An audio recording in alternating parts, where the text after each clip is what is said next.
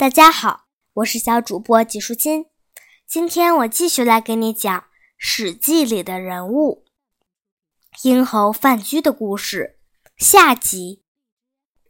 范雎当上秦国的相国后，仍沿用张禄这个假名，所以魏国并不知情，以为范雎早就死了。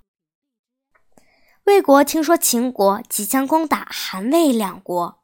于是派虚谷出任使者到秦国活动。范雎得知虚谷来到秦国，便藏起自己的身份，穿上破衣破鞋，从小路走到馆舍去见虚谷。虚谷一见到他，大为吃惊：“范叔，你还活得好好的？”“是的。”虚谷笑着说。范叔过去志在游说诸侯，在秦国有没有对秦王进行游说呢？没有。范雎先前得罪了魏相，因此逃到这里来，哪里敢再游说呢？范叔现在在做些什么呢？帮人做佣工。徐谷打从心里同情范雎，并留他一起喝酒，并忍不住叹息说。唉，你竟流落到这种地步，还拿了一件粗丝的厚袍送给他。趁这个机会，虚谷问范雎：“你知道秦国的相国张禄吗？我听说啊，他很得秦王的信任，天下大事都由他决定。我的事成不成，也要靠他决定。你有没有和张禄熟识的朋友啊？”范雎故意说：“我家的主人跟他很熟，就是我也能拜见他。不如由我领您去见张禄吧。”虚谷却说：“我的马病了，车轴也断了。如果不是四匹马拉着大车，我实在出不了门我愿意为您去跟我的主人借一辆四马大车。”范雎回去取了四马大车，还亲自为虚谷驾车。大车驶入相府，府中认识范雎的人都赶紧回避。看到这种情形，虚谷觉得很奇怪。到了相国办公处所的大门，范雎对虚谷说：“请在这里等我，我为您去跟相国通报一声。”虚谷拉着马车的缰绳，在门口等了好久，却一直等不到人，便问门卫：“范叔怎么还不出来？”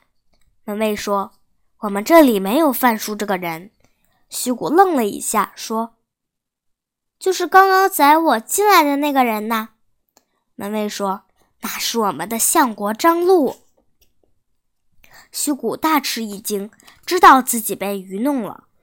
于是赤裸着上身，膝跪而行，请门卫带他去向相国请罪。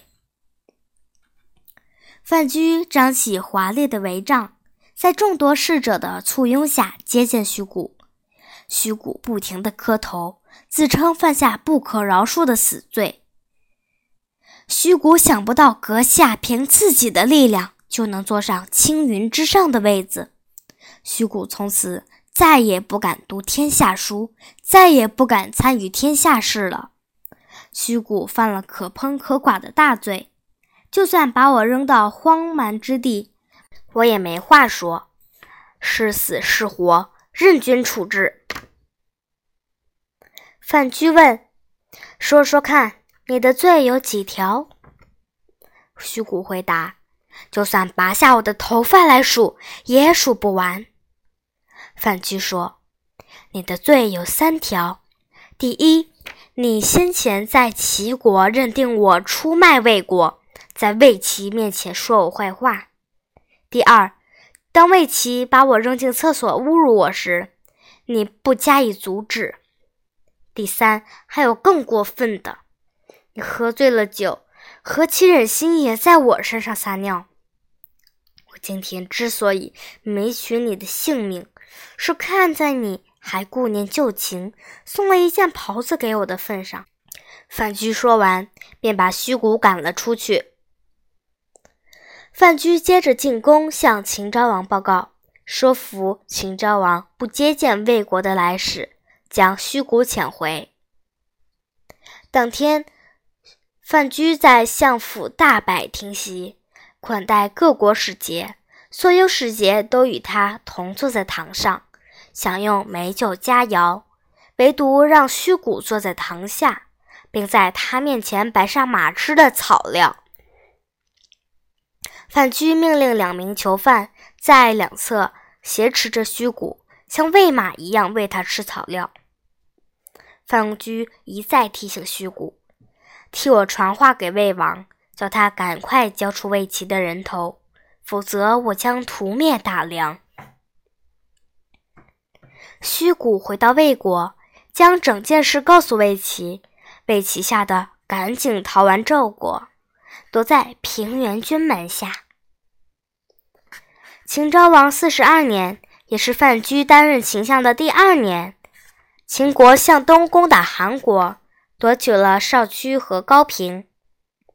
秦昭王听说魏齐躲在平原君门下，决心为范雎报仇，因此假意友好的写了一封信给平原君，信中提到。寡人听说公子行为高尚而有义气，希望能和公子交个朋友，劳驾您来访。寡人要和公子开杯畅饮十天。平原君畏惧秦王，但心想能与秦王交个朋友也不错，于是就到秦国去见秦王。秦昭王与平原君共饮数天，对他说。以前的周文王得了吕尚，尊为太公。谁给我发的？以前的周文王得了吕尚，尊为太公。齐桓公得了管仲，尊为仲父。范先生如今也是寡人的叔父。范先生有个仇家，就住在公子府上，希望您派人将他的头取来。否则，我不让公子出关。平原君回答：“人在显贵时交朋友，是为了不忘低贱的时候；在富裕时交朋友，是为了不忘贫困的时候。魏齐是我的朋友，就算住在我家里，我也不会把他交出来。更何况他现在不在我家。”秦昭王于是写信给赵王。要赵王火速将魏齐的脑袋送来，否则将举兵攻打赵国，并且不会放平原君回国。赵孝成王收到信后，立刻派兵包围了平原君的家。魏齐连夜奔逃去见赵国的宰相夷亲，夷亲料定无法说劝动赵王放过魏齐，便解下响应。放弃相位，随魏齐一起出逃。两人抄小路逃了一段时间，发觉诸侯国里没有人能救得了他们，因此又奔回大梁，想借信陵君的关系去投靠楚国。信陵君因为畏惧秦国，心生犹豫，不太想接见他们。当时门客侯嬴正站在一旁。信文君便问侯嬴：“怡清这个人怎么样？”侯嬴说：“一个人很难让别人了解自己，想了解别人也不太容易。这个怡清当年穿着草鞋，撑着雨伞去见赵王。第一次见面，赵王赐他一对白璧和百亿黄金；第二次见面，赵王拜他为上卿；第三次见面。”赵王就授他相应。在那个时候，大家都争着想知道宜清的来历。如今魏齐落魄潦倒，前去投奔，于清不顾高官厚禄的尊荣，解下相印，抛弃万户侯，随着魏齐出逃。能将别人的穷困当做自己的事，前来投奔公子。公子还问这个人怎么样？一个人真的是很难让别人了解自己，想了解别人也不太容易啊。信陵君听了这番话，大感惭愧，亲自驾车到郊外去迎接两人。谁知魏齐听说信陵君不肯见他，一怒之下已经自刎自尽。赵王最终取得魏齐的头颅，献给秦国。秦昭王于是释放了平原君。秦昭王四十三年，秦国攻打韩国，攻下分京，在黄河边的广武山筑城。自从范雎当上宰相。王姬就来要求回报，甚至说：“万一哪天您或者我突然死掉，该回报以及该得到回报的都未能如愿，那就真的是太遗憾了。”范雎听了不太高兴，但还是推荐王姬当河东郡郡守，并允许他在三年任内不必将朝廷上报郡内的施政情形。范雎又推举郑安平，秦昭王任用他为将军。范雎大散家财，回报当初困厄时曾经帮助过他的人。凡是对他有恩的，就算只给他一碗饭吃，他都要报恩；凡是与他有仇的，就算只瞪过他一眼，他也要报仇。秦昭王四十八年（公元前二百五十九年），昭王采取范雎的建议，实行反间计，让赵国改派马服君赵奢的儿子赵括代替廉颇将军。秦军因此在武安君白起的率领下，在长平大败赵军，接着又围攻邯郸。后来，范雎与白起结怨，于是向秦昭王进言，让昭王杀了白起。秦昭王五十年（公元前二百五十七年），昭王改派郑安平到前线领军。郑安平被赵军围困，情急之下率两万人投降赵国。依照秦国的法律。推荐的官吏若是在任内犯罪，推荐人同受其罪。郑安平投降敌军，范雎依法连坐，当诛三族。但是秦昭王袒护范雎，下令：谁敢提郑安平的事，就按郑安平该受的罪来论处，而且还给范雎更多赏赐，以安抚他的心。但一波未平，一波又起。过了两年，公元前二百五十五年，河东郡郡守王姬与其他诸侯勾结，被依法处死。范雎的忧虑日堪一日，每天都忐忑不安。就在这个时候，燕国人蔡泽来到了秦国。蔡泽也是一名辩士。在游说诸侯的过程中，也曾遭遇过许多不顺遂。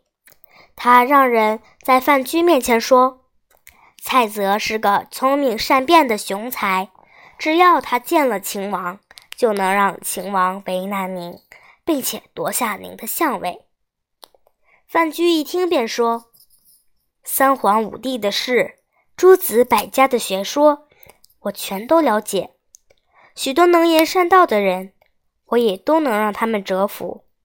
这个人岂能困住我，还夺我的相位？于是派人将蔡泽招来。蔡泽入见，只向范雎做了一个揖。范雎原本就不太高兴，见蔡泽的态度如此傲慢，便忍不住斥责道：“你宣称要取代我成为秦相，可有这回事？”是有这么一回事，我倒想听听你的说法。蔡泽于是从一年四季的交替谈起，反复申说功成身退的道理。日中则移，月满则亏。当事物到达鼎盛的状态，就会开始衰败，这是天地间的常规。进退应符合时代的变化，也是圣人都应遵循的常理。当一个人位居高位，就要想想如何才能保全寿命，不至于夭折。如今殷侯该报的恩和该报的仇都已经完成，心满意足，为什么还没有顺应时变呢？蔡泽又问了范雎一句：“秦国的商君、楚国的吴起、越国的大夫文种都不得善终，如果要走到他们那样的下场，您愿意吗？”范雎虽然不是那么容易被说服的，也对蔡泽的言论进行了辩驳，但终究明白时运已经不在他这边，是该急流勇退了。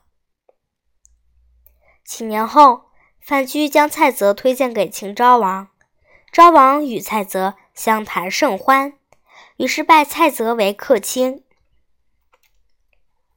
范雎借这个机会。告病请辞相位，打算归隐。昭王挽留他，但范雎假称病重，昭王只好免去他的相位，同时任命蔡泽为相国。蔡泽做了几个月的秦相，后来因他人进谗言而怕遭遇不测，也称病辞去了相位。蔡泽在秦国住了十几年，侍奉过昭王、孝文王、庄襄王。他最后侍奉的是秦始皇，为秦国出使燕国。此行三年后，燕国派太子丹到秦国当人质。今天的内容就是这些啦，小朋友，拜拜。